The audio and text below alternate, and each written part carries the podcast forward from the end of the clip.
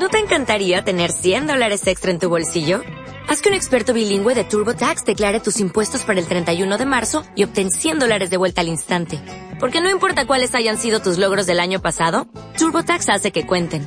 Obtén 100 dólares de vuelta y tus impuestos con 100% de precisión. Solo con Intuit TurboTax. Debes declarar para el 31 de marzo. Crédito solo aplicable al costo de la presentación federal con TurboTax Full Service. Oferta sujeta a cambios o cancelación en cualquier momento.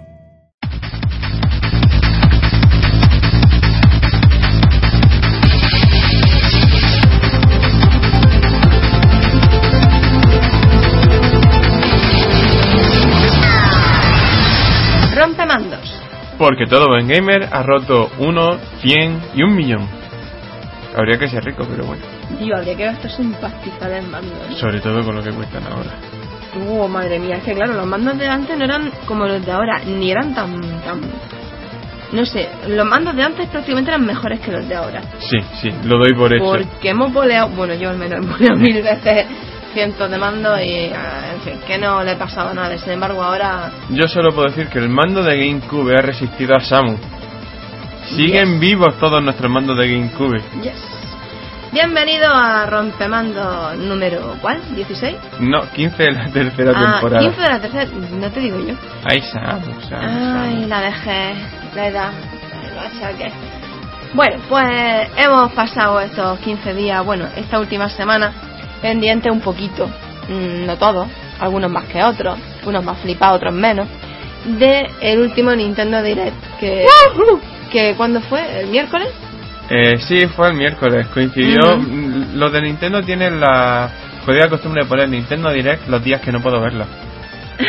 Es que tienen un radar ahí, Osaka hoy no puede. Al, Vamos, Al final lo vi en extremis. sí, lo sé.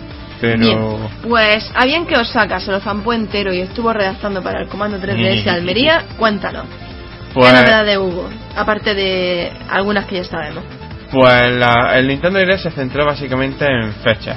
Nos fecharon todos los juegos que estaban un poquito en el aire de ahora hasta el verano. Vamos, eh, dos mesecillos nada más. Mm, dos mesecillos, pero vaya dos mesecillos. Animal Crossing, eh, me quedo en blanco. Yoshi's Island, Eh, bueno, el Yoshi's Island ese fue un anuncio directamente anunciaron Yoshi, Yoshi's Island 3 ujú, y The Legend of Zelda A Link to the Past 2. Abra, pa- abre paréntesis, título provisional, cierra paréntesis. mm, ya. Nota, el nombre de A Link to the Past 2 solamente se lo han dado en América, que Requi se fue de la lengua, mm, Ya, y en Japón, que directamente pusieron el subtítulo.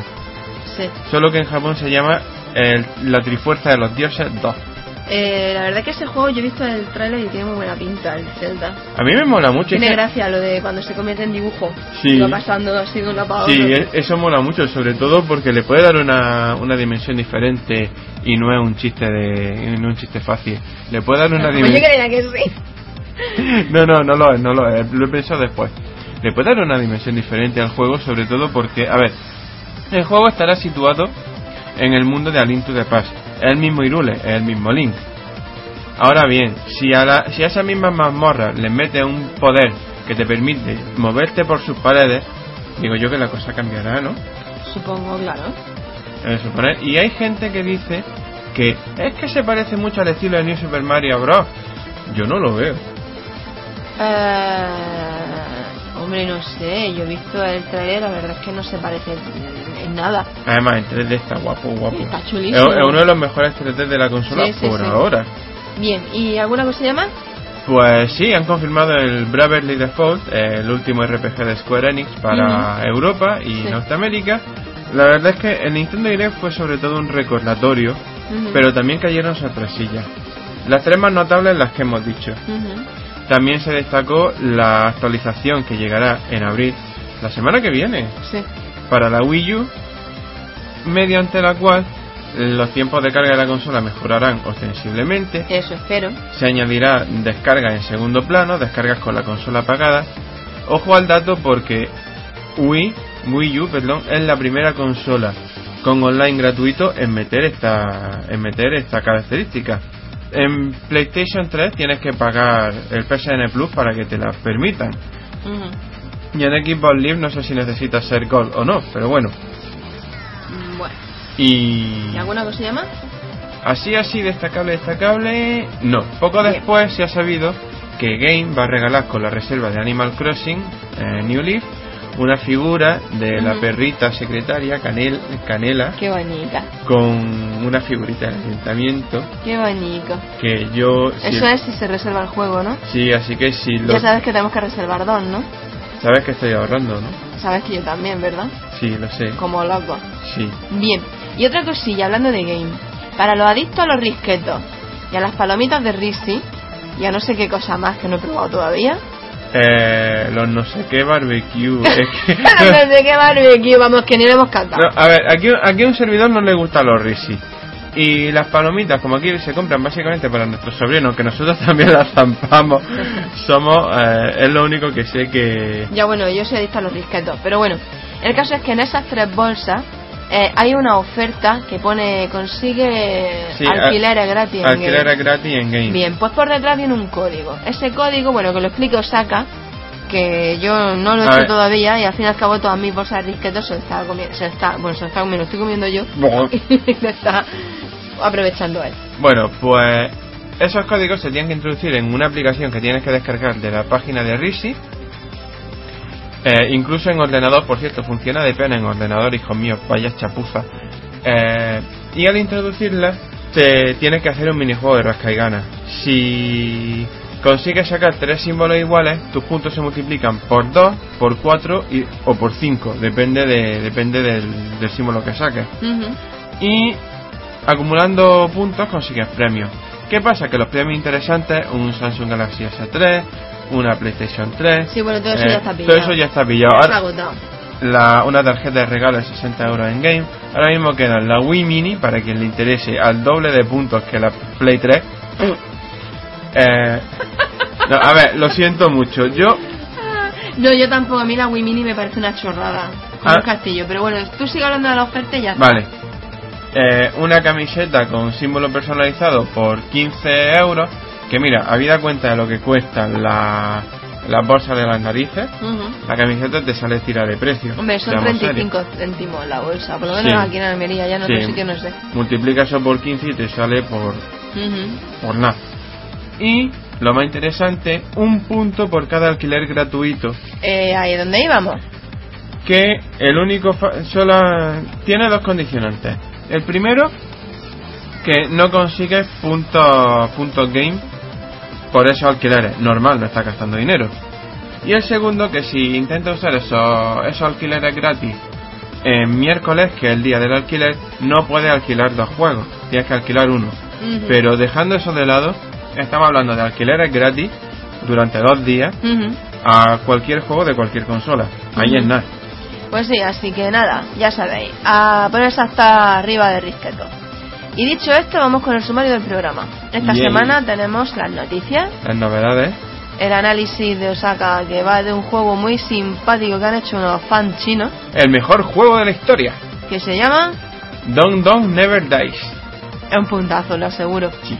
Después analizaremos eh, entre los dos el Castlevania Lords of Shadow, Mirror of. Fate. Eso, de 3DS. Cuidado con el nombre largo. Después habrá un creepypasta. Sí, ¿Qué se ha vuelto. Eh, la estación numérica de Galaxy News Radio. Después vendrá eh, manga y anime. Hablaremos de Monster. Sí, mm, De Naoki Urasawa. Serie buena donde la haya. sería esta.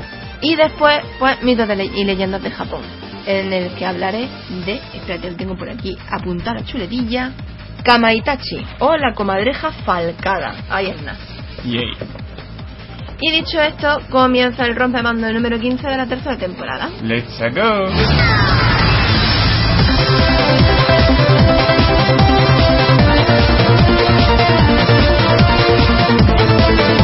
Noticias. ¿Recordáis la noticia en la que el autor de The Binding of Isaac decía que el juego había sido, había sido creado para no vender? Pues resulta que el controvertido título ha llegado a los 2 millones de descargas solo en Steam. ¿Podríamos decir que le ha salido el tiro por la culata? Totalmente. Pero en este caso es bueno o en malo. En este caso yo diría que bueno. el éxito ha sido tal que ya hay en preparación una versión para Play 3 y Vita. Dicho sea de paso, Nintendo rechazó una versión para 3DS. Ya os vale, majete. Resident Evil vuelve. O Resident Evil.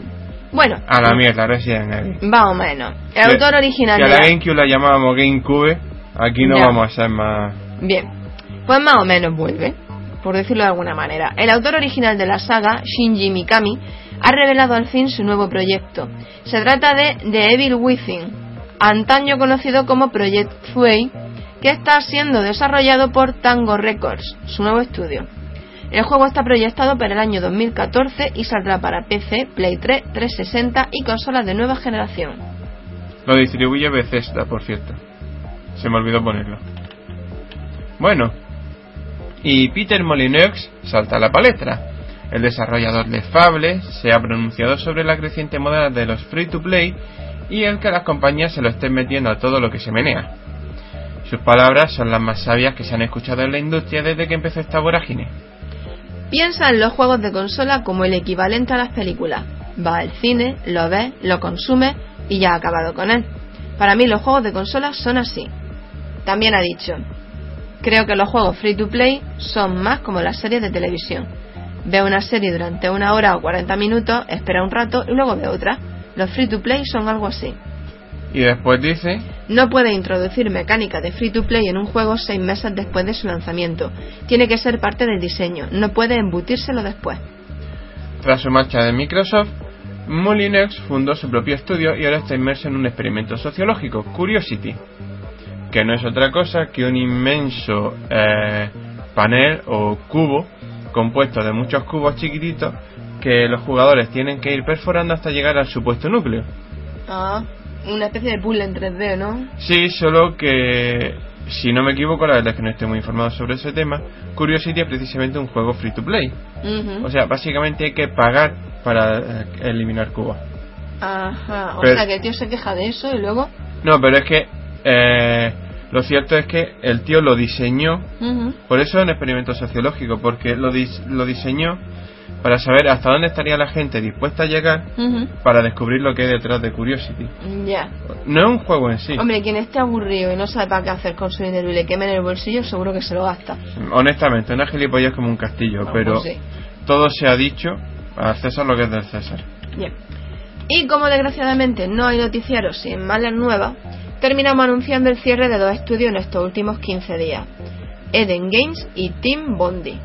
El cierre de Eden Games se ha hecho público junto con el último repaso de la situación financiera de Atari. El estudio ya tuvo problemas hace un año y medio cuando Atari decidió recortar su personal y redistribuirlo a otros equipos, pero finalmente ha sido cerrado y disuelto.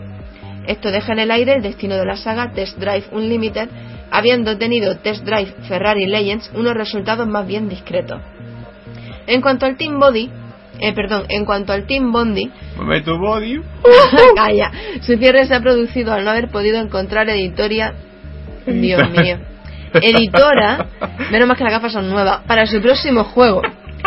War of the Orient, que estaba proyectado para salir en Play 4 y la nueva Xbox en el da- 2015. Estoy pesado hoy.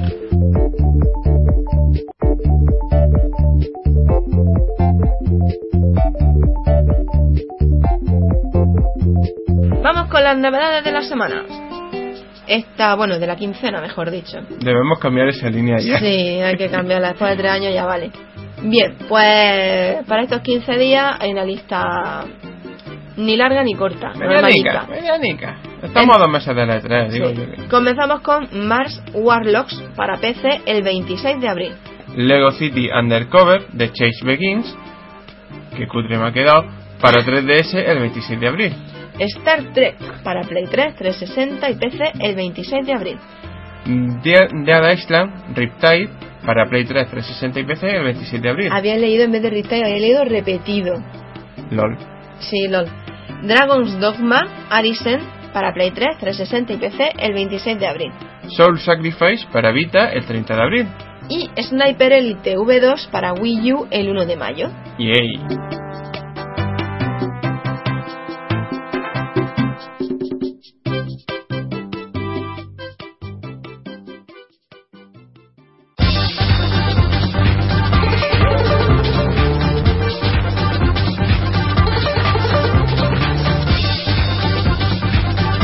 Con el primer análisis del programa, que de Osaka, que era el Don Don Never Die, ¿no?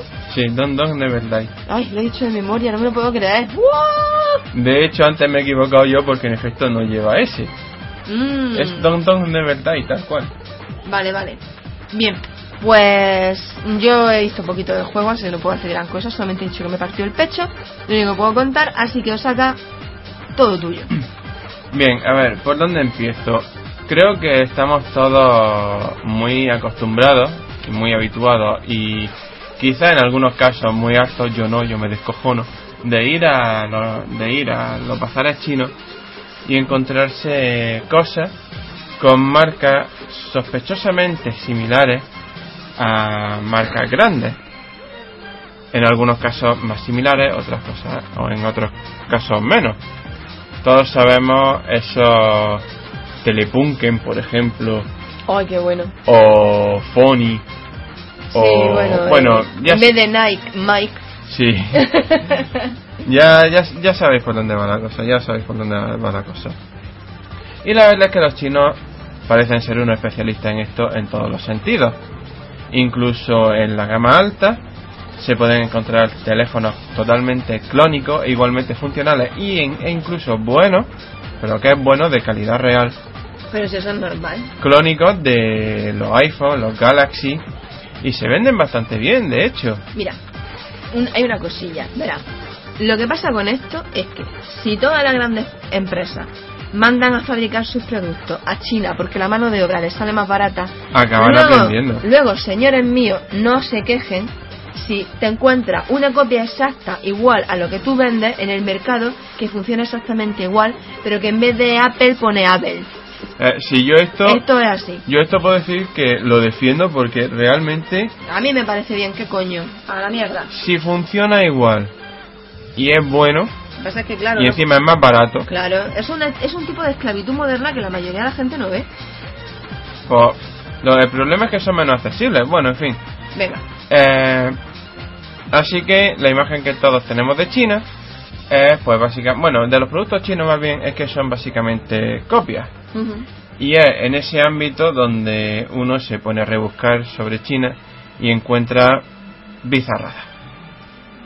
Un servidor aquí presente es un fanático de los juegos de lucha sí, lo sabemos todos ya. y ya ha pasado por los grandes juegos de esta generación. Así que solamente quedaba buscar los no tan grandes o por lo menos los raretes. Y en una de estas dando con un clon chino del King of Fighters 2000, del King of Fighters 13, di también con de rebote con un juego muy curioso. Buenísimo. Su nombre casi suena a chiste, pero es que también suena a película china.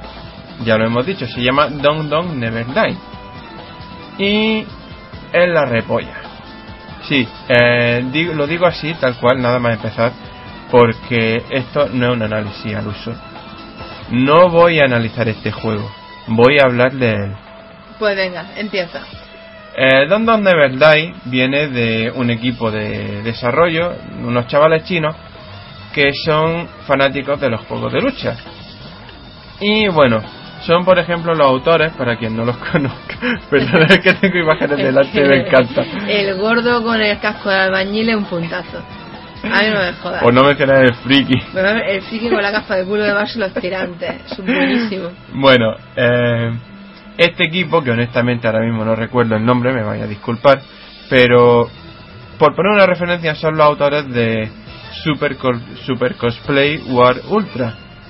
A quien no le suena este juego, causó bastante sensación en su momento, año 2002 o así, en plena efervescencia de Mugen.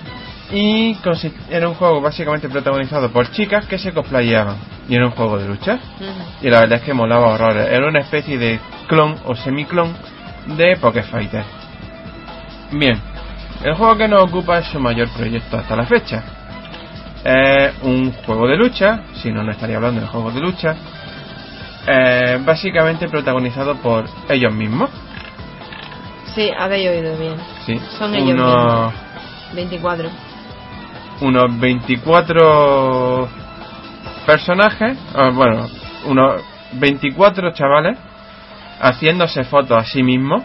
Bueno, 24 si le quitas dos, Sí, son dos sí. muñequetes. Cierto, cierto, me voy a Que uno es Mario y otro es un monigote sí, rojo. Sí, bueno, lo de, Mar- lo de Mario tiene gracia porque es Mario con los movimientos de Aguma.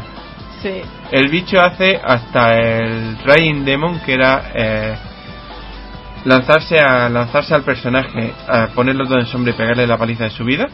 Tiene hasta ese movimiento. Y es un puntazo. De hecho, es una referencia a uno de los personajes de Super Cosplay War Ultra, Rario, que era exactamente igual. Bueno, pues como ya he dicho, este juego son estos chavales fotografiándose a sí mismos. El juego es lucha 2D, son sprites, pero son fotos de sí mismos, más de 10.000 fotos en total tiene el juego. Que- Menos mal que fotografía digital, si no se habrían gastado una pastizal en coda. Menos mal, menos mal. Pero oye, no es lo que podríamos decir un juego exactamente cutre. No, de hecho está muy bien animado, muy bien... se- aguanta bien a buena resolución. eh, y no sé, no han... No han escatimado en efectos especiales. Han invertido tanto en efectos especiales que incluso tiene efectos sacados de los King of Fighters y los Street Fighter. Mm. Eh, y en la variedad de personajes es tremendo, descojonante. A ver, no- yo es que no sé exactamente por dónde empezar. Hemos mencionado al Friki. Mm. eh, hay una Cowboy también. Una cowboy china. Sí, hay un clon de Ken, literalmente. De hecho, se, se llama hasta Ken. Hay dos enfermeras gemelas. Tenemos, ya hemos mencionado a Mario.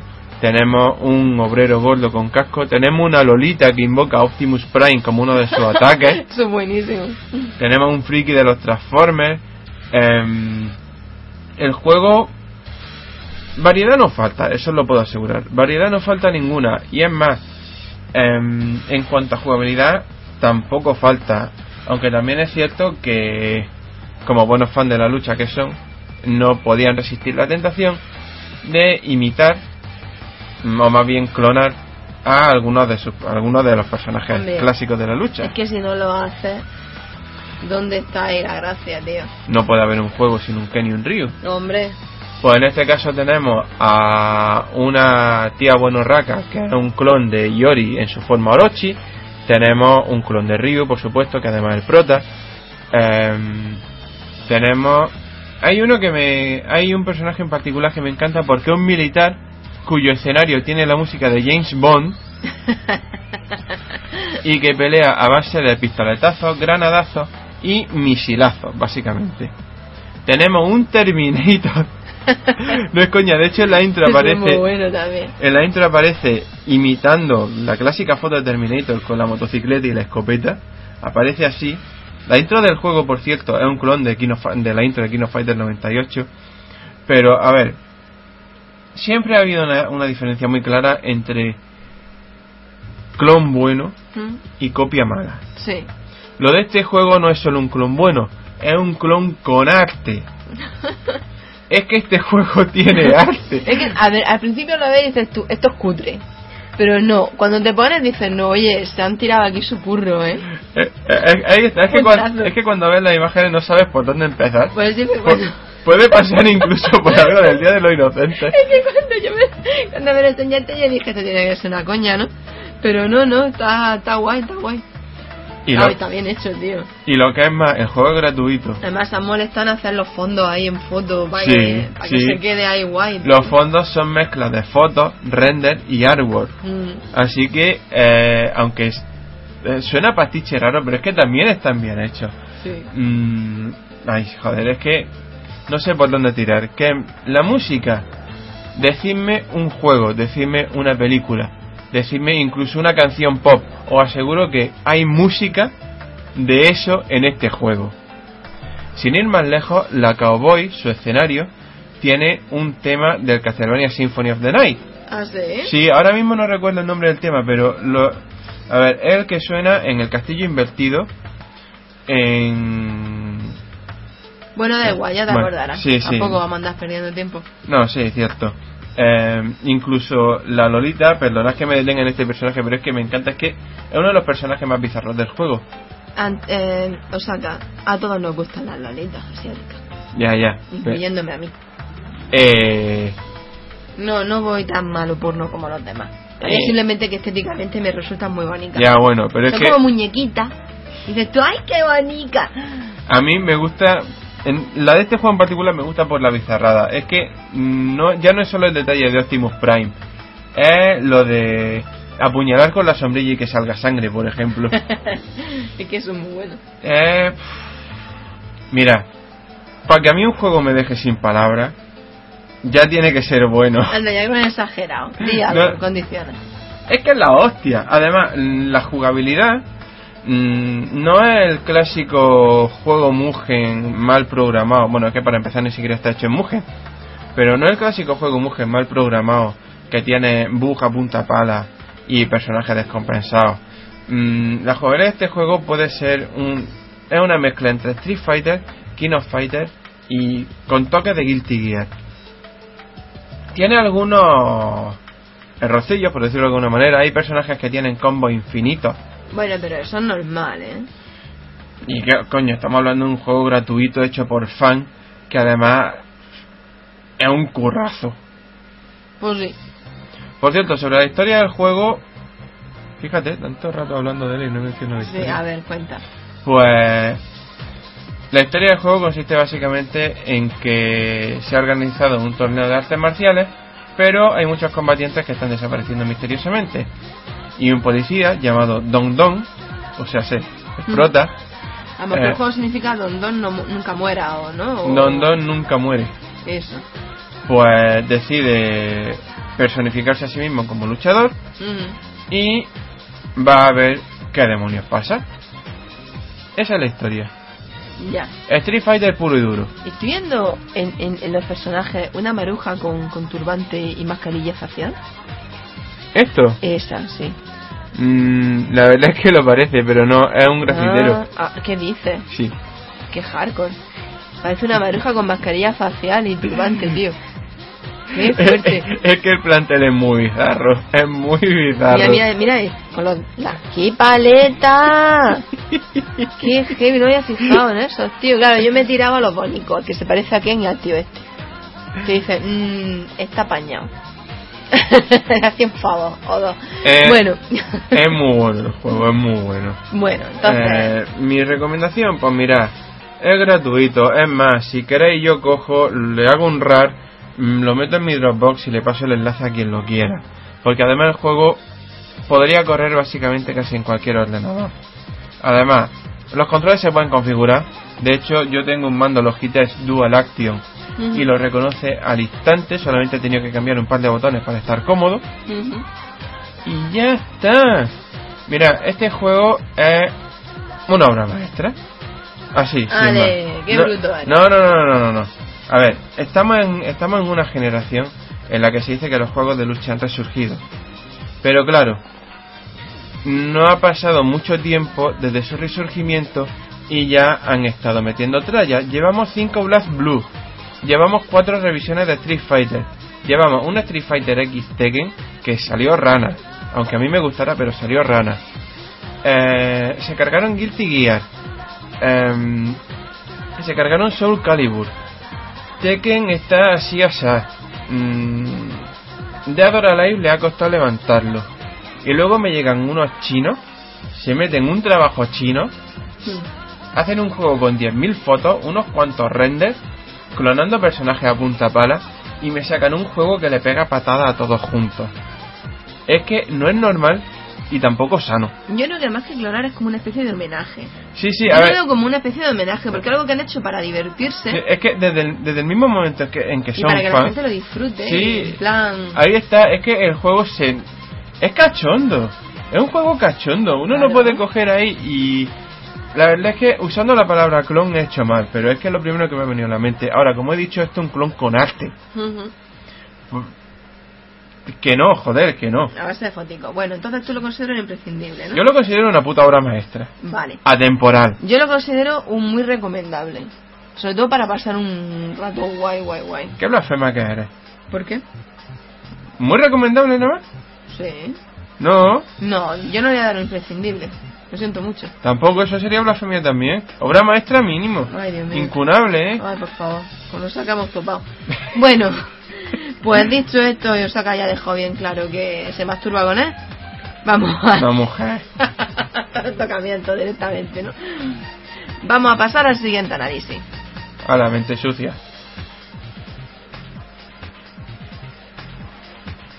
Y tengo que decir una cosica. Bueno, toda- vamos a ver, ¿no has terminado? No, yo solo quiero dar un aviso. En poco tiempo sale, eh, el 8 de mayo creo, el renacer de PC Fútbol. No, venga Prepárate, FX Fútbol ha vuelto. que me trae la tierra ya. Uy, uy.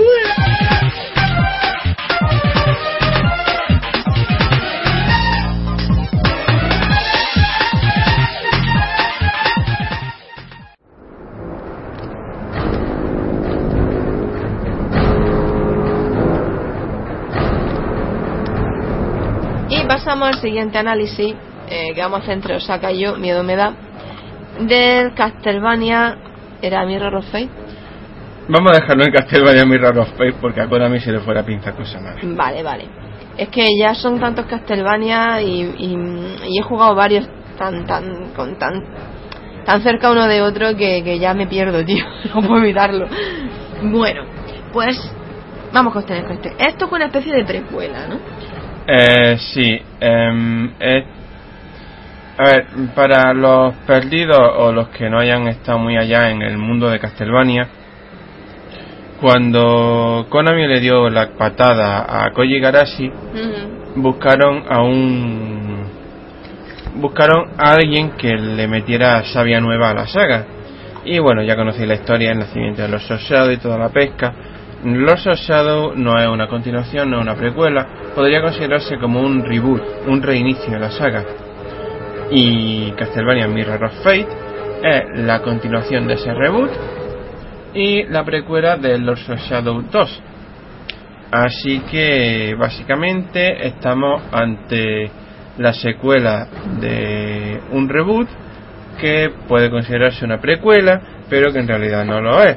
Así que em, como tenemos dos líneas temporales y esto es un poco extraño y Samuel está poniendo cara rara porque yo mismo me estoy liando también. Yo es que me estoy dando, vamos, digo, vale, yo tenía claro de qué va la cosa. De repente está hablando tú, digo, no me estoy tirando de una mierda. Es que, a ver, mm, Vamos a ver, esto es así.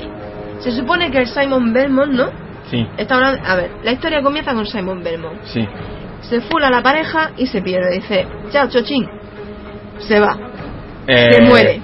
Espera, Y lo- ese es Gabriel, Gabriel ah, Belmont. Gabriel, Be- bueno, perdonadme. Pues Gabriel Belmont le dice a su señora, chao, chochín, que me pierdo. La deja ahí, la tía se toca la tipa como diciendo, ay, que no me corría a gusto. Y él se va, se lo cargan, o se convierte en Drácula, o no me acuerdo exactamente que se convierte en Drácula, ¿no? Sí. Bien. Entonces los de la... Spoiler, spoiler. No, qué spoiler, es el principio de la historia. Anda. Bueno, entonces aparecen los de la orden y le dicen, señorica, que sí, que el parto ha sido muy chungo. Y en consecuencia nos llama al niño. Ahí te queda. Es que en realidad no eran los de la orden, era- eran los servicios sociales, pero te- tenían que dejarlo así en plan digno para... Era ahí. Ah, que no tiene. Bueno, vamos a dejarlo. Bueno, el caso es que eh, se llevan al niño, la tía se queda de sola y el niño, pues lo entrenan y ese sería. Trevor Belmont, Exacto. Ese Trevor Belmont tiene otro hijo, que es Simon Belmont. Simon Belmont. Menos más que tiene memoria para los nombres porque yo soy malísima. Y Simon Belmont pues va en busca de Drácula. Porque se ha cargado a sus padres. Exacto. Y se supone que el Drácula que tiene que matar es Gabriel Belmont. su abuelico. Bien, pues en la saga original esto era mucho menos complejo. Los Lo Belmont sé. tenían que cargarse a Drácula y punto y pelota. punto, ya está. ¡Ey! Tira millas, niño, venga, corre, si no lo come. Bueno, pues ya está. Esta es la historia del juego. Mm, entonces la historia comienza con el colega yendo hacia el castillo Sí, eh, y cargándose todo lo que se pone por delante, como todo Castlevania. básicamente. Ya está. Sí. Bien, pues a lo largo, eh, la primera parte del juego también un poco a modo tutorial, en el que te van diciendo, ay, mira, has cogido el hacha, practica. Y cuando tenías, dices, tenías cuatro unidades, ya no tienes más. Eso me pasó a mí. Espera, espera. Yo vengo a tirar hacha, y yo, ¡hey! Mira qué guay como Ay, tira por hacha. De repente me quedé sin hacha, y yo, ¿pero dónde está el hacha? Y el hacha se me había terminado. Qué bruta. Sí, y bueno, y lo mismo con todo lo demás. Bueno, no sé que pues vas cogiendo experiencia, vas cogiendo armas, el látigo va agrandándose, eh, y, y un, un espíritu, una especie de espíritu se mete en tu cuerpo Eh, y te hace de paraguas cuando pasas por, por, sí, por ácido. ese es eh, el homenaje al clan Bernades. No son ácidos, son ríos de almas de muertos. Sí, que ahora me entero yo que tienen peso. Sí, fíjate. Bueno, en realidad eso es algo que la explicación a eso te la dan en uno de los pergaminos de, de los pergaminos de los soldados muertos. Ya. Pero bueno, como aquí un servidor pasa a spoilear demasiado, pues os dejo que lo descubráis vosotros mismos. Ya se encargará Samus de decirlo. Ah, yo es que mí los spoilers soy fan de ellos. Bien, pues el caso es que básicamente. Luego nos crujen, Samus. Bueno, eso es el juego. Hasta que llega Drácula, le metes la curra y te lo carga. O no. Ya depende de tu habilidad. Bueno, pues. Eso es básicamente la historia del juego. Mm, eso es básicamente una parte de la historia del juego, lo vamos a dejar ahí. ¿Por qué? Mm, porque no quiero que me crujan. A mí me da igual, no me, no me afecta. A mí no, ya me jodió cuando me reventaron como acababa Gabriel en el primer Lost of Shadow. Si cojo yo ahora y a los oyentes fan de Castlevania, que alguno habrá por ahí escondido con los ojos malos, el pobre. Y seguro que se lo hay y no oye. No, Bueno, yo quiero decir oyente fan de Castlevania, Ah, no vale. fan de Castlevania simple. Ya, ya.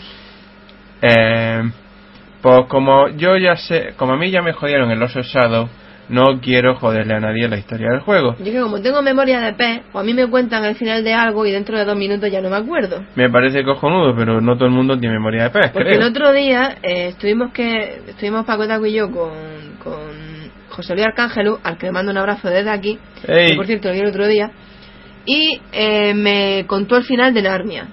Ajá. Pues te, puedes creer que no me acuerdo una mierda de lo que me contó del final de Narnia. Probablemente. Por cierto, un, un detallito sobre la memoria de pez. ¿Sabes que en realidad tiene memoria para varios meses? ¿Quién? ¿Los peces? Sí. Sí, lo sé, pero es lo que siempre se dice. Se dice. También se dice, ¿tiene memoria de elefante? Mem- los elefantes no tienen tanta memoria. Bueno, continuamos También. con el juego. Bueno, el caso pasamos... es que de la historia pasamos a los gráficos. Sí, mejor que pasemos de la historia ya. Bueno, el 3D mola. Los gráficos molan más todavía. Eh, ¿Me, me vaya a permitir aquí que me extienda un poquito? Ya empezamos. No, no, no, no. A ver. ¿Cómo que ya empezamos? El juego tenemos que analizarlo. Mira, los gráficos molan, la música está guapa. Eh, eh, eh, Vale, los gráficos molan, la música está guapa, la jugabilidad es ágil. Y la historia es tristona. Ya está. La, aquí ya termina el análisis. Samus, valoración. no lo compréis, alquiladlo. Vale, vamos a pasar a explicar. ¿eh? Vamos, venga, vamos no, venga, ya en serio, ya Sí, en sí. serio. Vamos a hablar de los gráficos. Sí. El 3D mola y gráficamente está muy bien hecho. Ah, eh, tiene algo de dientecillo de sierra, ¿eh? mm, pero, pero eso ya se ha convertido prácticamente en un tópico Pues de, no de la consola. No debería. Hay tecnología suficiente como para que no tenga. Sí, estoy de acuerdo, pero mm, bueno, vamos a dejarnos de pero tampoco es que esté ahora muy techi que digamos y no me apetece meterme en esos berenjenales. A mí el, el juego es uno de esos juegos que se nota que han sido concebidos para 3DS. ¿Por qué? Veréis, en nuestra larga historia con la consola Samu y yo hemos visto de todo. Como por ejemplo esa horrendidad llamada los Sin 3. Mira, tenías que nombrarlo, ¿verdad? ¿Y que tenga pesadilla? Es que eh, para mí ese es el juego, el, el ejemplo perfecto de cómo no hacer un juego en 3DS. Eh, y luego tenemos juegos como este, en los que el 3D es uno de, es uno de esos casos en los que todo tiene volumen. ¿Cómo decirlo? ¿Cómo decirlo? En- hay tres tipos de 3D básicos que se ven en la 3DS. No por nada, sin- sino porque la, la creatividad de los programadores no da para más. Tenemos el 3D ventana, que lo odio. El 3D eh, que salta hacia afuera, que mola. Y el 3D diorama, el que le da volumen a todo. Ese es el tipo de 3D que tiene este Castlevania. Y a mí me Está encanta. bastante chulo. Porque parece realmente un pequeño escenario en, ahí en chiquitico. Mm. Además, no, no es que los gráficos estén precisamente poco detallados. Sí que son muy oscuros. Sí, eso sí, pero Pero, bueno. pero, a ver, habrá muchos fans. Me vaya. Normalmente cuando si esto lo estuviera escribiendo lo estaría estaría metiendo comillas más no poder en lo de fan, pero bueno, habrá muchos fans que digan, ay es que el juego es oscuro, es que no me gusta, hay poco color. No, perdón, hijo mío. Castlevania siempre ha sido oscuro. Siempre, desde el principio. Que luego llegara Koji llegará si lo convirtiera en un festival de color, arcoíris y unicornio rosa ya otra cosa. más grande. Bueno, el caso es que, a ver, mm, es lo que hay. Es un Castlevania, tienes que matar vampiros y te enfrentas con zombies y bichos y. Zombies, esqueletos, tritones, vampiros. Bueno, eh, el caso es que por narices tiene que ser oscuro, vamos, encima Sí. todo se desarrolla, la mayoría es, es dentro de un castillo. Sí, Lúgubre que. Y abandonado. y abandonado, o sea, ¿qué esperas? Bien. Os- oscuridad. Oscuridad eterna. Las texturas están bien hechas también, están bien puestas. Sí, de. De momento, yo por lo menos no he visto que falle ninguna. No, no, no. Y además, cuando salió el juego se- y la demo también se decía que renqueaba. Pero desde la última actualización va suave como la puta seda. Así que gráficamente, ¿alguna objeción? No, ninguna. Bueno, voy a hacer un pequeño inciso. Hay dos tipos de apartado gráfico en este juego. Durante la secuencia, el juego utiliza un cel shading tipo cómic. Ujú. Es verdad. Tengo que decir, Eso a mí no me, no, no me gusta como queda, tío, se queda extraño. no queda bien en los primeros planos. Eso es cierto. Aparte de que tampoco es que se hayan currado mucho las animaciones ahí. No, además los personajes hablan y se, te miran con la boca cerrada. Y tú, Mm. tío, mueve la boca. Ahí, ahí se han quedado, ahí se han pasado un poco de cutre. Sí. Pero sí que es cierto que me parece que ese estilo gráfico le quedaría interesante al juego en sí. Creo, creo que no estaría nada mal. Pues no sé. Habiendo como había antes, en los juegos de antes, extras que prácticamente te permitían modificar el juego entero, te pasaba el juego y podías coger y cambiar el sombreado, por ejemplo. Ujú. No estaría de más que lo hubieran metido. Solo por curiosidad. En Bueno. fin. Sí, pero Sigamos. eso lo meten en eso y no lo tienen que meter en todo, saca. Mm. Bueno, más cosillas. La música. La música. La música es muy Castlevania. Eh, no. No. ¿Por qué no? Porque, bueno, No te estoy hablando tiriri, No. Bueno, a ver, para allá, que te emociona. A ver, no te estoy diciendo que tenga que ser esa música. Me refiero a que es apropiada. Eso Dentro sí. del Castlevania está bien puesta. A ver, hay una cosa sobre la banda sonora de este juego También te sí- acabas cansando tanto del tiri ti ti tiri Tiri, estás muy samba hoy, ¿eh. Bueno, Bueno, pues eh, la verdad es que es un punto a destacar. La, a la banda sonora de este juego le pasa algo parecido a lo que le pasaba a la banda sonora de Castlevania 64. Eh, uno puede decir, es que no es una banda sonora muy castlevaniaca, pero planteémonos una cosa. ¿Qué es mejor? ¿Qué es mejor para un juego? ¿Una banda sonora acorde al nombre de la saga o una banda sonora acorde al juego?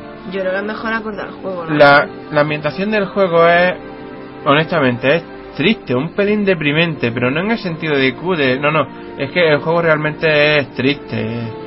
Se, se nota, de- desde que empieza se nota que está abocado. Sí. Y en todo momento la banda sonora transmite esa sensación de melancolía, de tristeza, de... Sí, de dejarte tirado. eh, Sí, de sí. cortarte las venas. Ah, joder, niña. Yo qué sé, lo estás poniendo tan mal. No, no, eh, no lo estoy poniendo mal. Es que esa es realmente la, la sensación que te da el juego, no a nivel gráfico, sino a nivel de historia y la banda sonora acompaña también. Que además, mm, en lo que respecta al doblaje, también está. Bueno, hay que decir que está doblado al inglés, como se ha dicho. Eh, lo cual resulta bastante curioso siendo un estudio español el que lo ha hecho. Cierto, cierto, Mercury Coño, molestar un poquito y hacerlo en español, que no cuesta nada. Konami manda y el actual manda No, más. no, eh, de mierda, que mí manda. Lo ponen en español, como tiene que ser. Y encima el actual manda más le encantan las voces inglesas. El capullo de Hideo Kojima. Me van a llover piedras por esto, pero un capullo. ¿Qué le vamos a hacer? Bueno, venga. Y bueno, mm, nos que bueno, respecto a las voces, que me he quedado ahí, pues a mí me chirría la de Simon. A ver, me ponen ahí un tío todo, todo ciclado, eh, con barba, melenaca, cicatrices por todos lados, y tiene voz de dos cosas, de niño y de idiota. Tío, ¿cómo te cuela? No, no, no, joder, es que. Todas las voces del juego son cojonudas. La de Trevor, la de Alucard, la de Gabriel. Pero claro, empieza el juego y Simon es que no hay por dónde cogerlo. Eh, es que no. Y me y encima con ese diseño que tiene, luego con esa vocecilla y... Ya. Por favor, tío. Échale huevos, que, que era un castrati. Seguro. Mal destino lleva, lleva el clan contigo, joder. Además, que el pobre es más tonto que un tiro mierda. Ya, bueno, un poquillo lerdo sí que es. Bien, pues entonces, mm, habiendo hablado ya de las voces y de sonido, nos queda hablar de la jugabilidad. La playability. A ver, el juego tiene retardo. Tú sí, le das ya sé que Simon es su normal, pero... Ya, bueno, eh, tú le das al botón y tarda centésimas milésimas de segundo en reaccionar. Y yo para eso soy muy puñetera. A mí me comían los esqueletos por sitios. Yo, por favor, dame tregua. Y el, venga a darle al botón y el tío ahí. ¡Ya! Y yo, vamos a ver, cuando yo le doy al botón le tienes que estar ya cosiendo a palo. No tienes que estar levantando el brazo para darle. Ese, un poquillo más rápido, criatura. ese es el más. gran defecto, y sé que lo he mencionado alguna vez en el podcast, es el gran defecto de los juegos que se centran demasiado en la animación. Mm, El problema, a ver, el problema está en que una vez te acostumbras a eso, pues claro, como ha dicho Samu, la verdad es que el retardo es de... Hay retardo, una... Es muy pequeño, pero te das cuenta, es Sí, perfectible. sí, se nota, así que tienes que acostumbrarte. Ahora bien, una vez te acostumbras al retardo, eh, y no al de Simon, Ay, qué tontico. Venga, Simon, no te preocupes. Lo siento, eh. A ver, Simon Belmont. El Simon Belmont original. No es. Era el puto amo. No la, no la versión americana de Ayami Kojima. Ni la versión de las Queen de, de Takeshi Obata.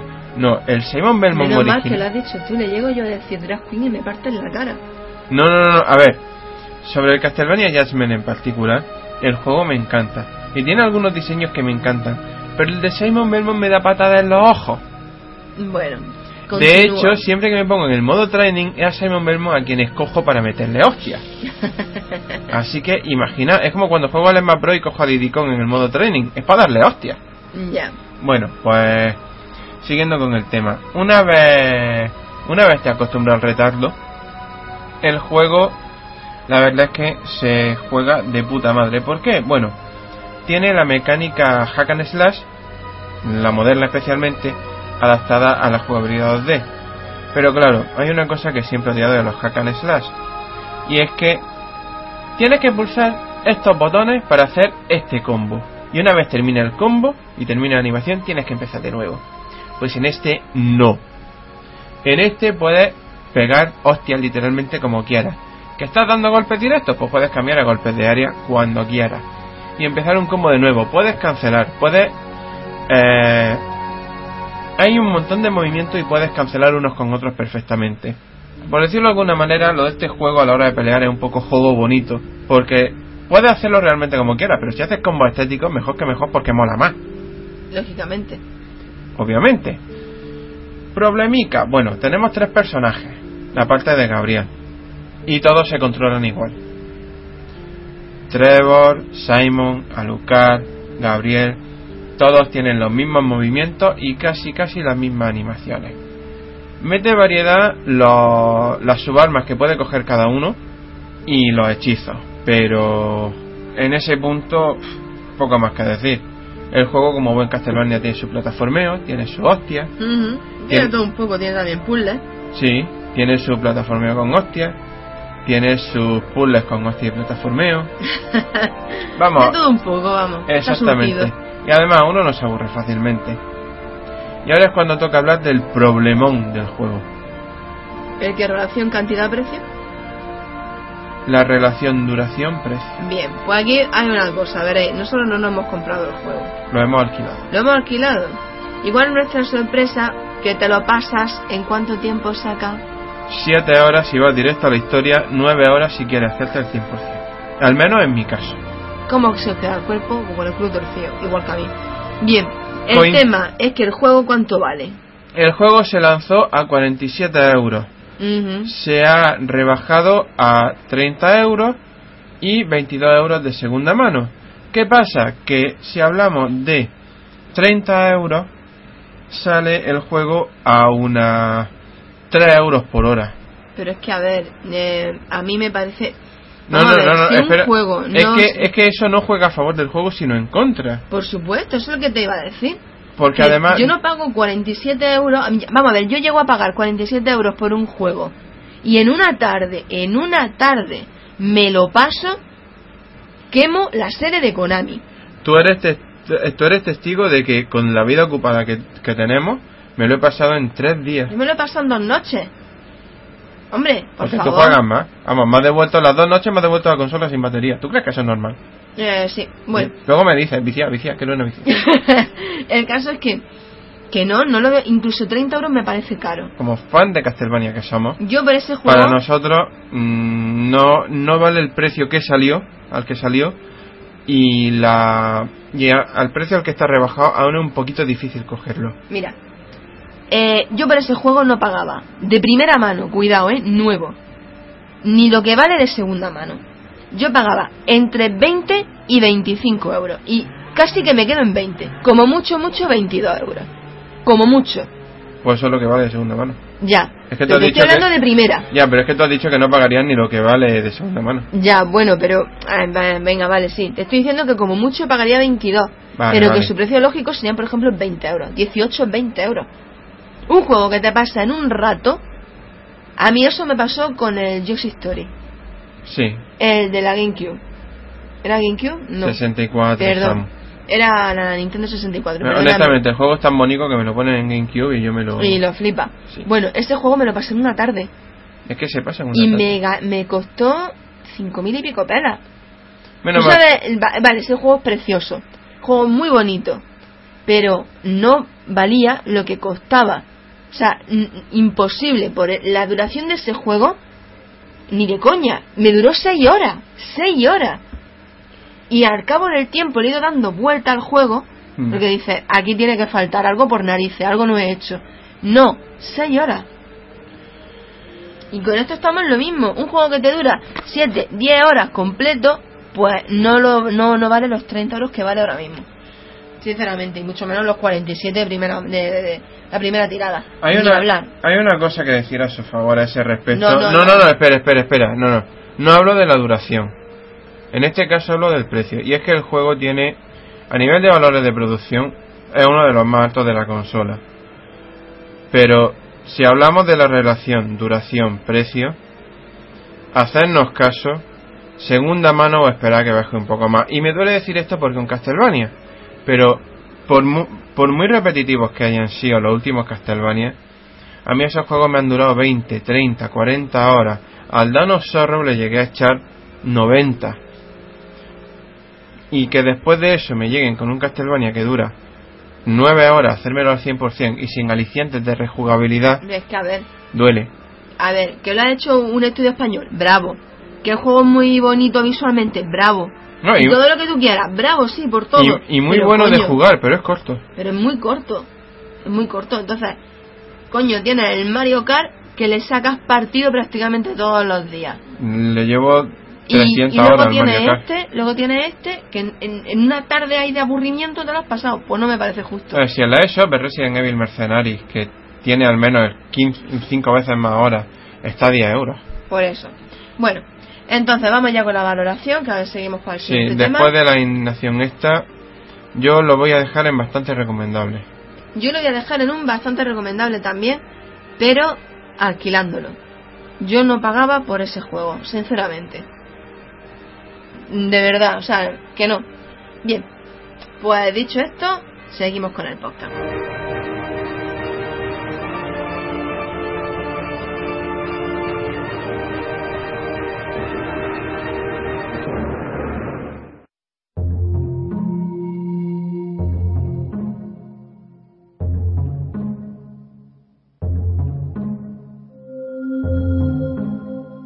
Y como todo vuelve, tanto bueno como malo, ha llegado la hora de volver a los creepypastas. En este caso, traemos un creepypasta traducido por la MOA, La moi, la MOA, o el le MOA. le moi, eso sí, Le la moi. moi. Ay, joder, ¿qué pasa? ¿No le puedo meter una nota de humor a esto? No, sí, sí, todo lo que tú quieras. Ay. Las que Bueno. te dé la gana, monada. Una curiosidad, por cierto, si me voy a permitir la... La intromisión. Sí. Eh, bueno, tienes muchas, yo te las perdono ya todas. Vale. ¿Qué vamos a hacer? Mm, seguramente, no sé si recordaréis el primer creepypasta que pusimos en este en el podcast. Fue la segunda temporada y su nombre era Luna Pálida. Bien, se me ocurrió buscar en Google porque me apetecía. Adivinad qué traducción está dando vueltas por internet en español. Pues la de Osaka, señores míos. Sí, la de Osaka. Se está haciendo famoso, pero... Pero, sin nombre. Pero sin nombre, porque encima muchos mm, dicen que son los autores. Y Sí. tú y yo sabemos que ese texto es el tuyo. Exactamente, de hecho lo traducí delante de Samus para Mainri. Ujú. Bueno, Bien. pues dejando de lado esta intro, supongo que ya no merece la pena meter nada dramático ni nada por el No, estilo. ya para qué.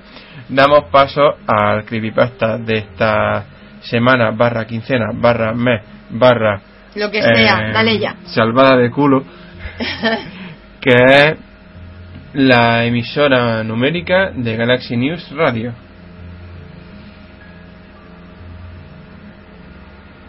Fallout 3 contiene muchas emisoras de radio in-game.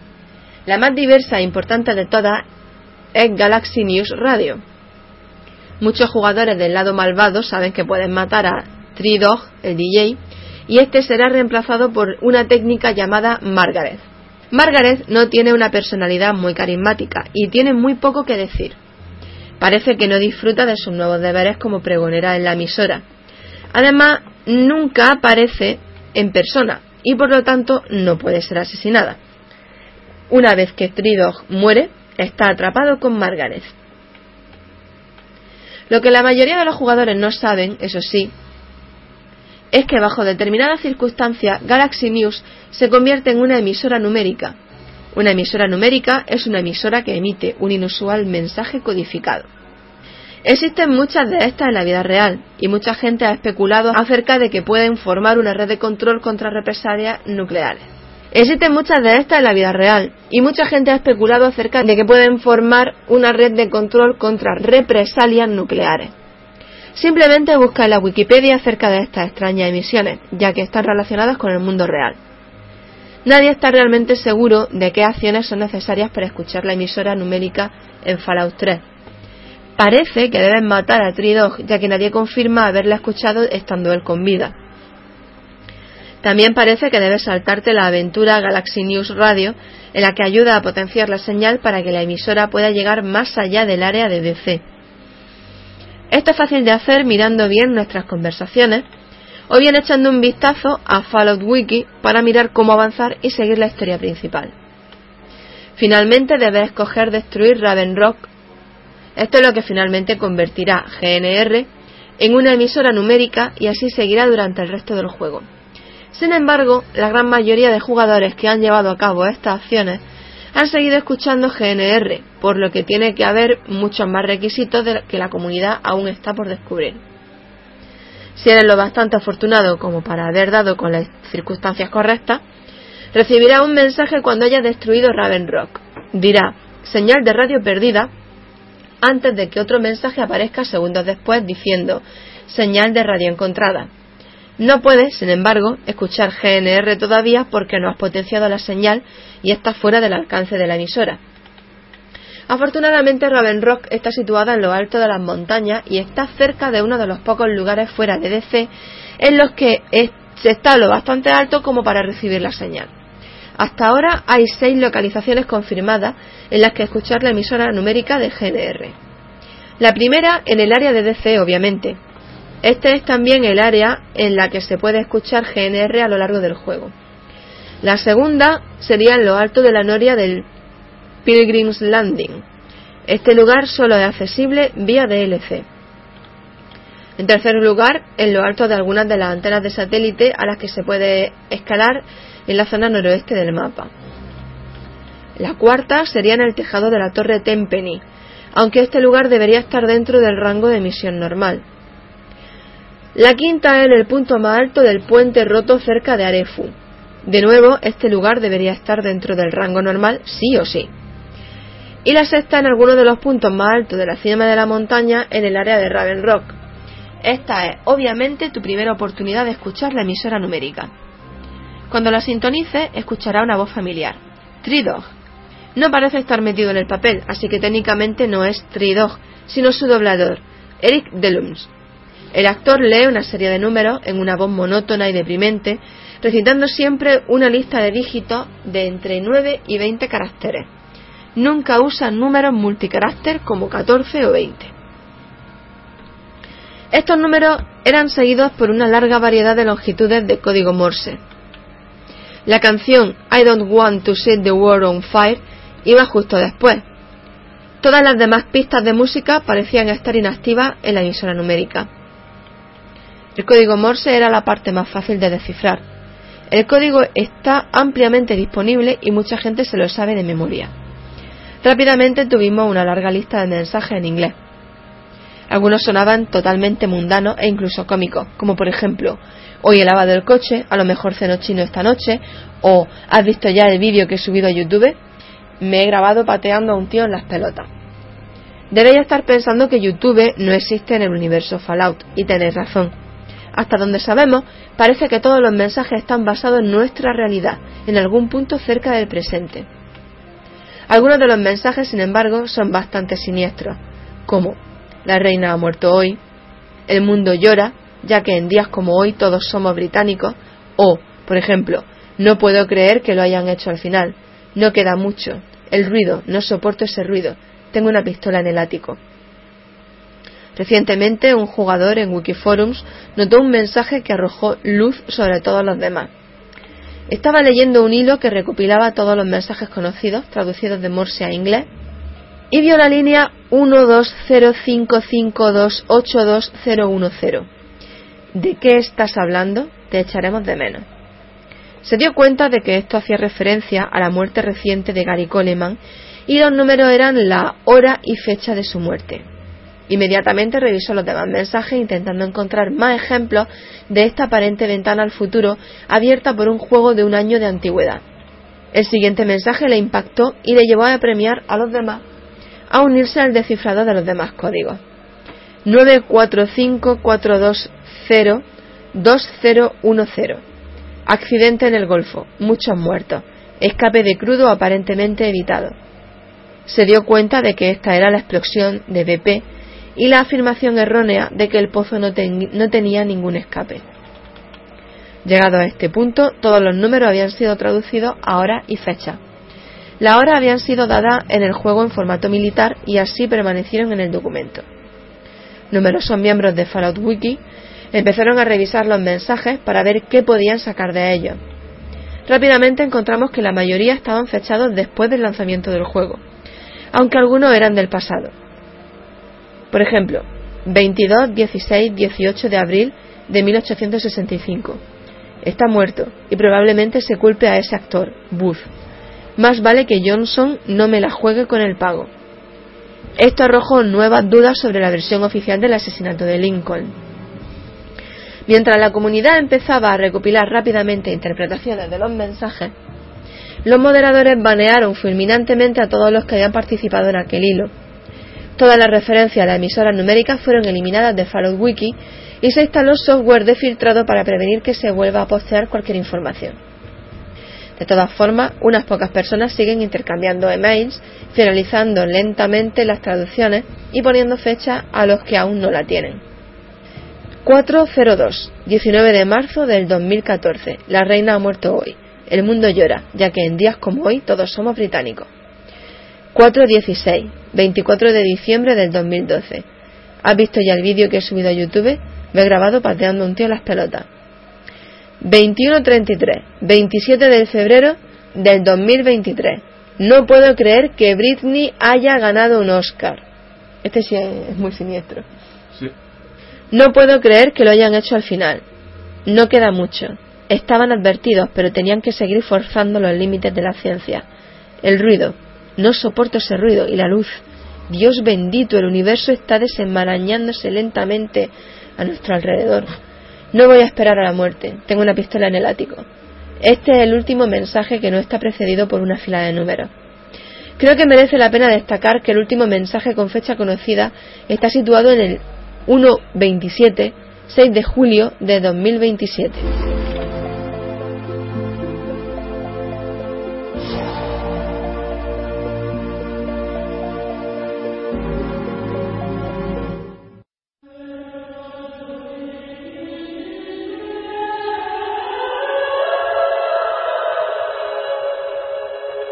Vamos con la sección de manga anime. Esta semana vamos a hablar de una serie que tiene ya unos años, pero no por eso deja de ser buena. De hecho, yo la considero temporal.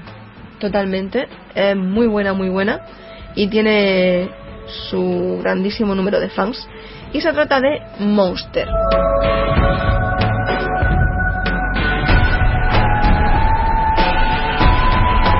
Monster tiene un solo autor, Naoki Urasawa. Legendario. El hombre hizo tanto el guion como el dibujo. Mm. Por cierto, las dos, ambos bastante buenos. Urasawa era también el autor de 20th Century Boys, ¿no? Creo que sí. Y fue publicado en la revista especializada en Seinen, Manga Big Comic original en diciembre de diciembre del 96 a diciembre del 2001.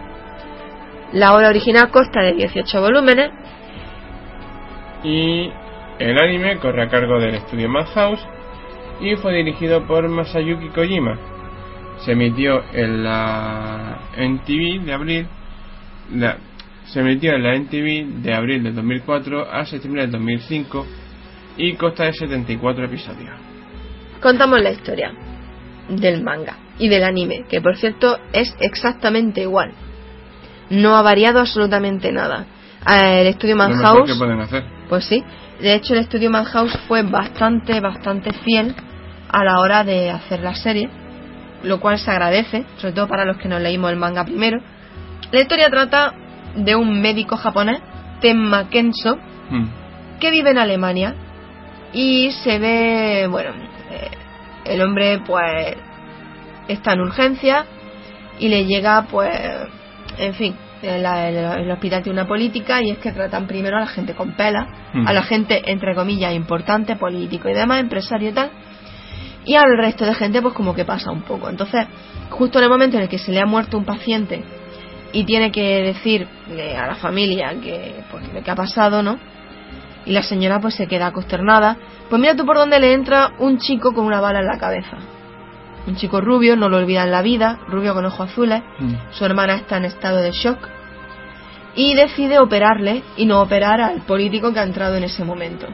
No sé si Yendo era contra la política de, de la empresa, vamos, del, del hospital. empresa. Sí, eh, allí es una empresa, porque eh, por lo menos la historia es privada. El caso es que lo degradan, lo putean, la novia le abandona, que era la hija del, del director, van pasando los años, él sigue haciendo su trabajo y tal, y de repente se mete en su vida la chica, Anna Leifert, y empieza a descubrir cosas que Bueno, antes de le eso, remueven mucho su pasado, tanto a él como a la chica. antes de eso, mientras ocurre lo que da origen a Monster, Ajá, eh, ah, después de después de la operación, todos los que se beneficiaban del, del degradamiento de Tenma ajá. ah, la van muriendo conforme van pasando los y, años. y Tenma se convierte en sospechoso, pero el caso se da por cerrado al no poder encontrar pruebas. Efectivamente.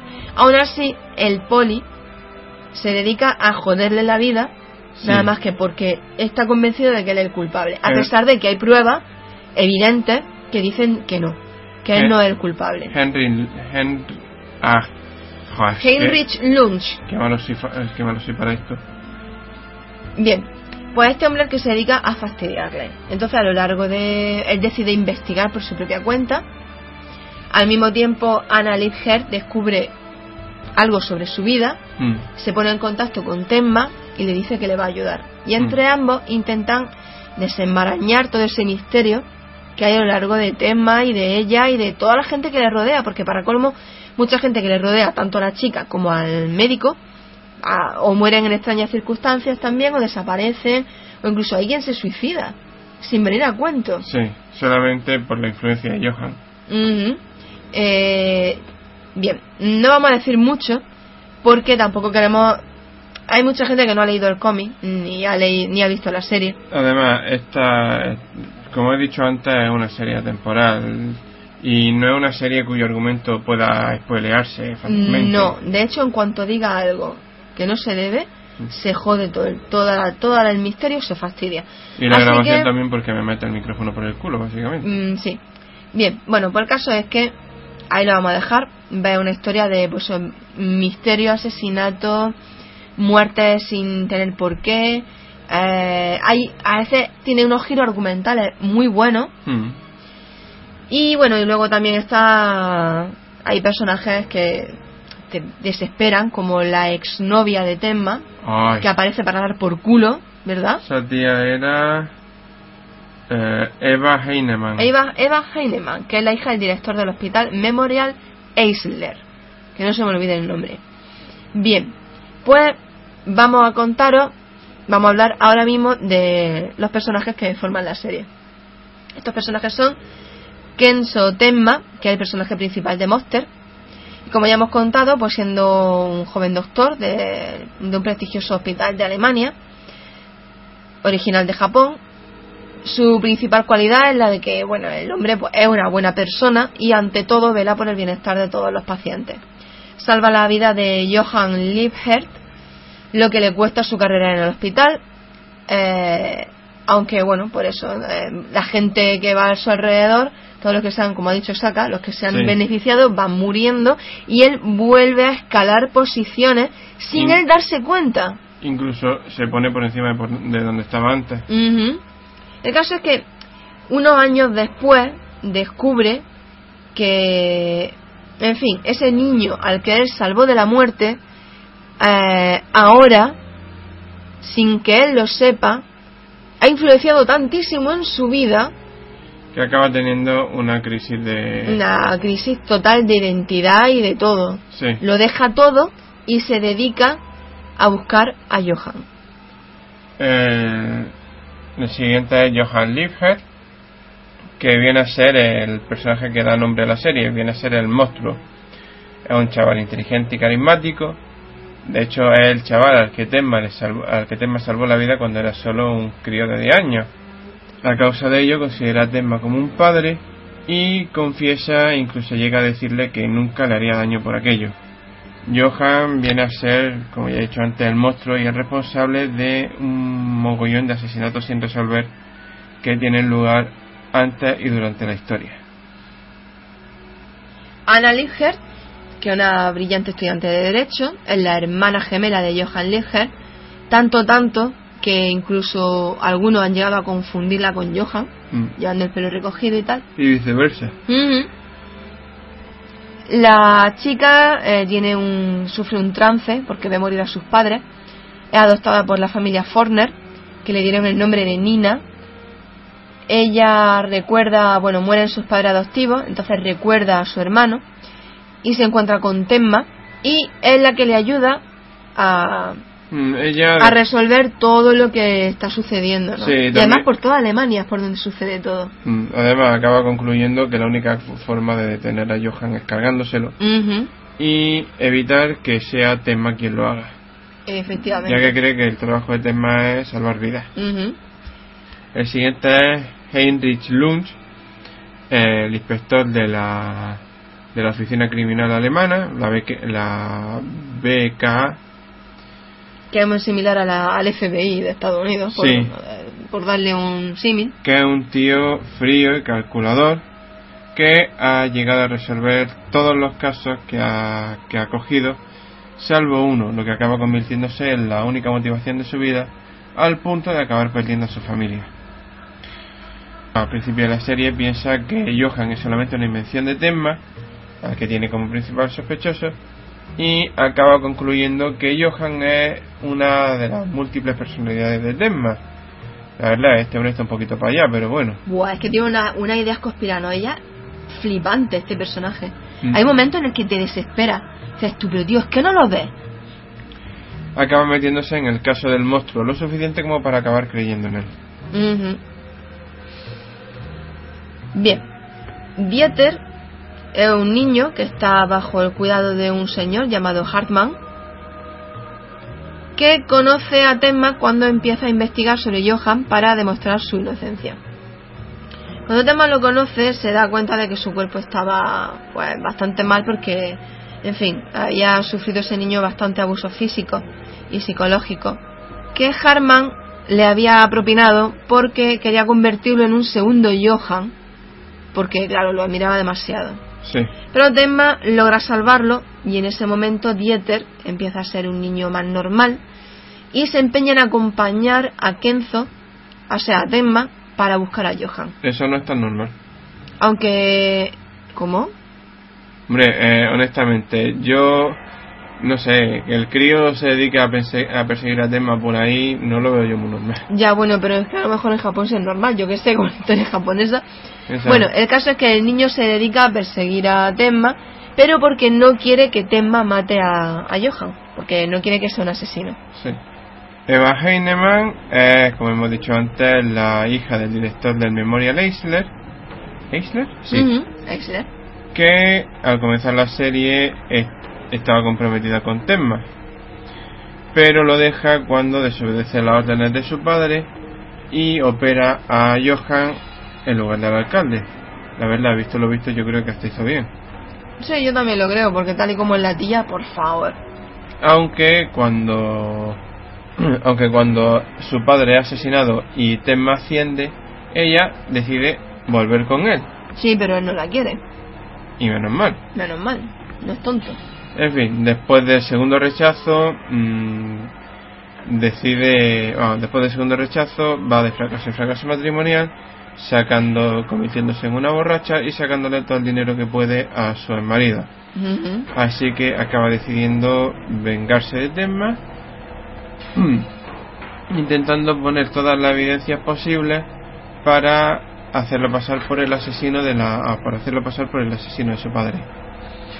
También está Wolfgang Grimmer, que es un periodista freelance que fue espía de la RDA y que eh, de pequeño estuvo en, el orfanato especial Kinderheim 511, donde también estuvo Johan y su hermana, y cuya estancia le dejó marcado unas profundas secuelas De- despersonalización.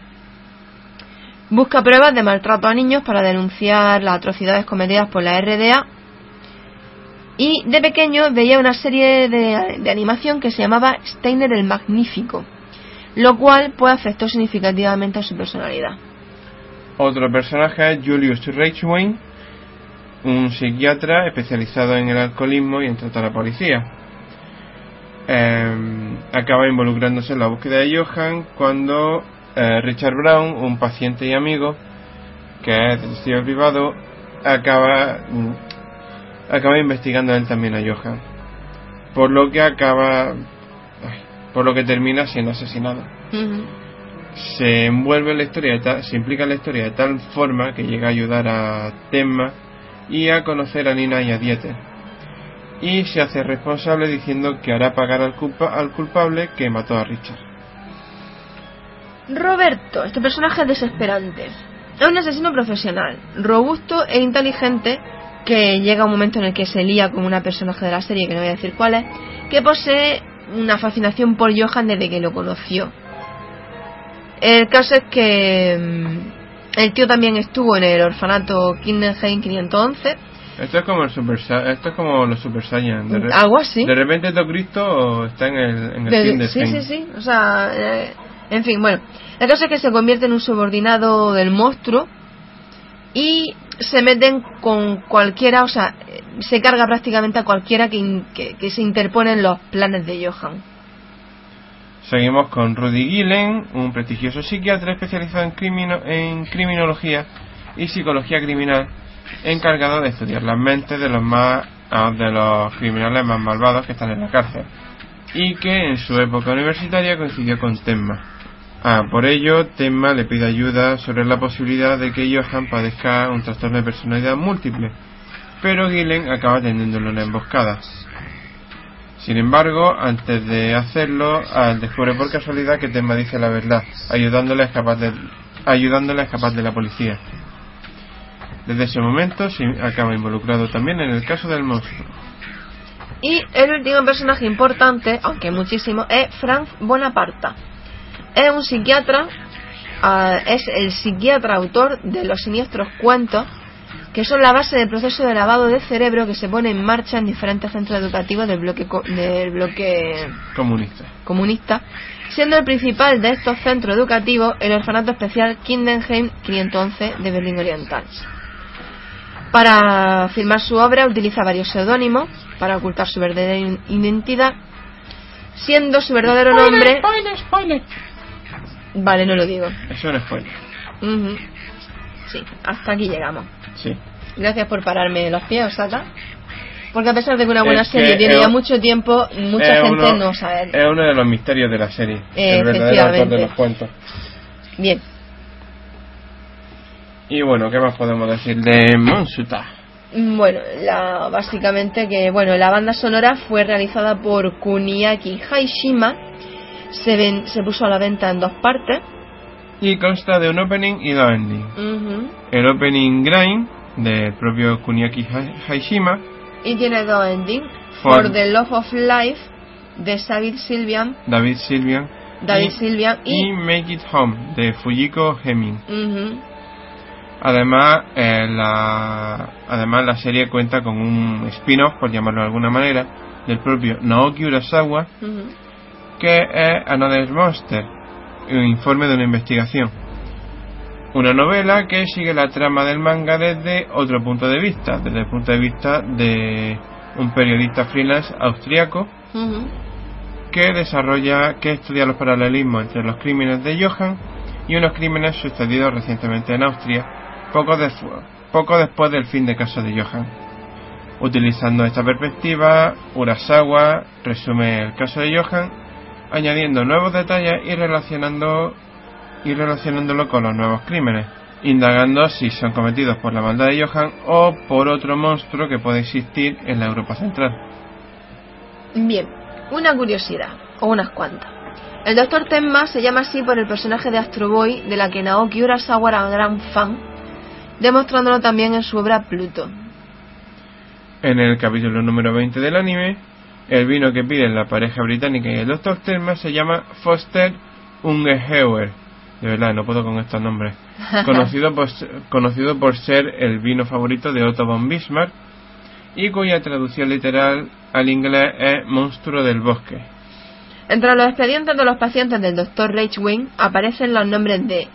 Herner Herzog, mm, No, no, Herner, Werner. Werner Herzog, Werner Herzog, Wim Wenders, Nastasia Kinski, Wolfgang Becker y Bruno Ganz, conocidos actores y o directores de cine germanófono. En el capítulo 68, la mujer que le toca la lotería observa en una edición del periódico Oberosterrie... De verdad, esta gente me odia. Oberosterreichische Nachrichten, abreviado como OON, déjalo haber ahí. empezado por ahí. Que es un diario que se publica fundamentalmente en el Bundesland austríaco de la, de la Alta Austria, fronterizo con el Land alemán de Baviera, donde se sitúa el pueblo que en la serie se llama Ruhenheim y que en realidad ocupa la localización del pueblo real que se, de- que se denomina Oberstdorf. Bien. Luego me preguntan, ¿por qué no estudia alemán? ¿Por qué no estudia alemán? no.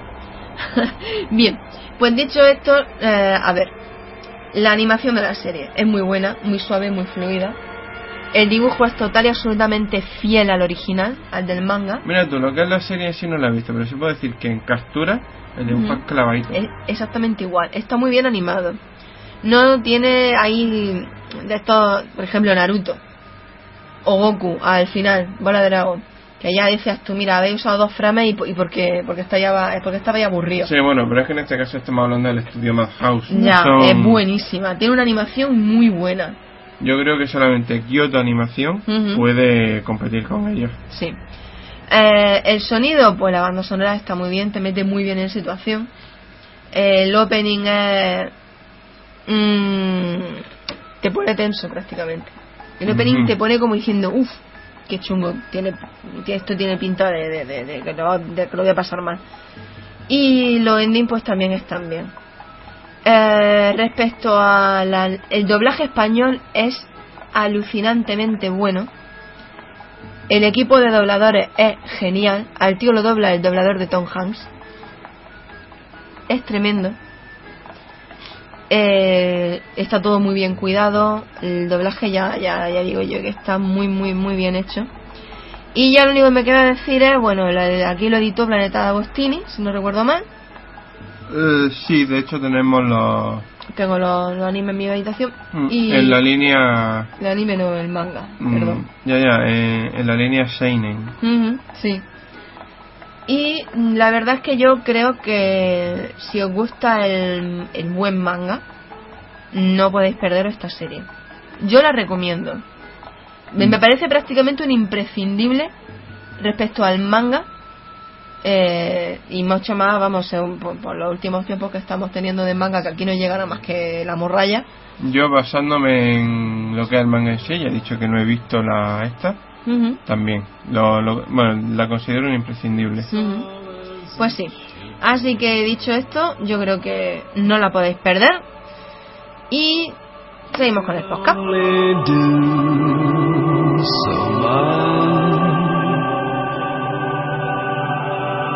If you're game enough,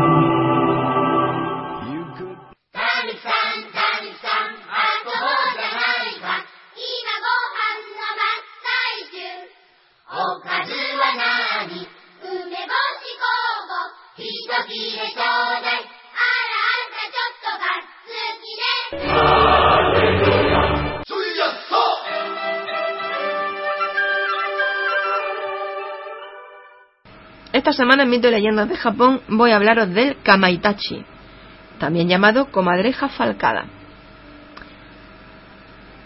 Este animal, que en Japón es bastante famoso, se convierte en yokai. Y su nombre en japonés sería Itachi. Kamaitachi es el Itachi que se convierte en, en yokai. En este estado presentan sus extremidades unas armas cortantes a modo de hoces que causan heridas profundas y laceraciones. Otro yokai muy famoso en Japón es la comadreja Itachi.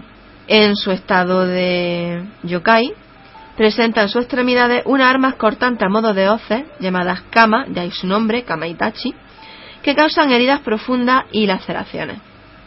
Un supuesto fenómeno natural producido por el Kamaitachi, que todavía no se ha podido demostrar científicamente, es la creación de un vacío de aire en el corazón de los remolinos de viento que al impactar con el cuerpo humano corta la piel de un modo limpio y seco. Al principio, la herida de este viento tan, tan cortante no sangran ni duelen, a pesar de que pueden alcanzar el hueso, aunque después de un rato se comienza a sufrir un dolor agudo. Eso lo hemos visto en muchos animes, por ejemplo, cuando alguien lanza un ataque y al Sí. principio no pasa nada y al rato le aparecen cortes en el cuerpo. Sí. Existen casos de personas que han sentido un viento repentino golpeándole el cuerpo y sin darse cuenta tenían heridas, sobre todo en las piernas, como la de alguna arma incisiva y cortante.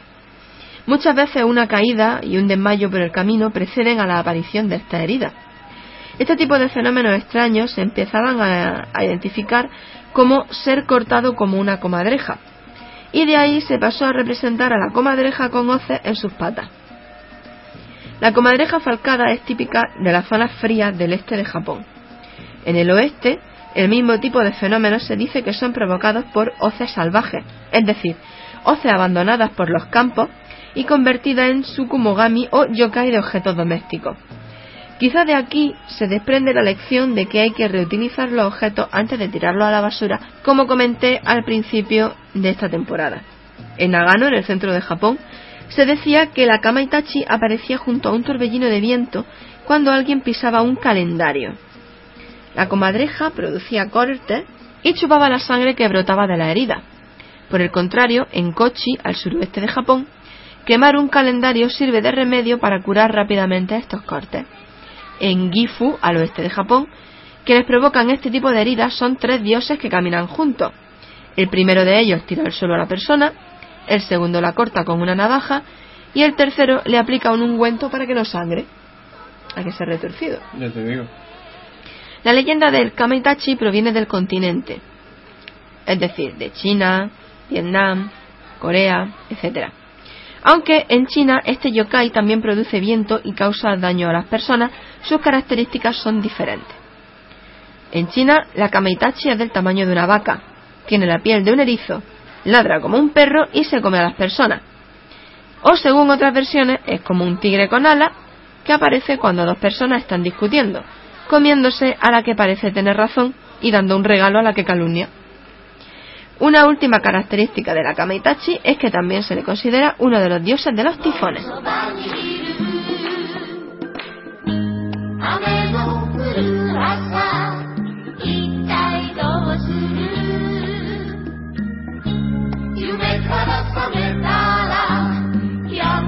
Y llegamos al final del rompemandos de, este, de esta semana, bueno, de esta quincena. Yo tengo ya la voz tomadilla. no sé si se me nota. Y yo, bueno, afortunadamente he podido descansar, pero la verdad es que tengo la boca seca. Ahora ni chama de agua. Sí. Pues nada, queremos recordaros que podéis escucharnos en ebooks, iTunes, Radio Post Castellano, Directorio Podcast. Y también mientras visitáis Zona Pixel, pues podéis darle al link y escucharnos ahí directamente mientras leéis las noticias o leéis mi sección de mito y leyendas de Japón, donde estoy hablando de fantasmas. Baja modesto, que sube Samu. no, ya la verdad es que a los que lo leen parece ser que está teniendo cierto cierta apreciación, así que os lo agradezco mucho. Agradezco que os guste. Eh, lo estoy haciendo enfocado al videojuego, así que bueno, menos. cojo personajes y os cuento básicamente en qué consiste y en cada videojuego aparecen. Y bueno, esto ha sido todo. Eh, gracias, Samu, por tu, por tu presencia. Ay, gracias Osaka por estar a mi lado. Forever and ever. Hermanito Forever. Hermanito Forever. bueno, pues dicho esto, mm, que tengáis una buena quincena, un par de semanillas y guays. Y que nada, nos vemos en 15 días. Hasta la quincena que viene. A comer mucho risquetos. No, por Dios. Sí, sí, que está muy bueno. No.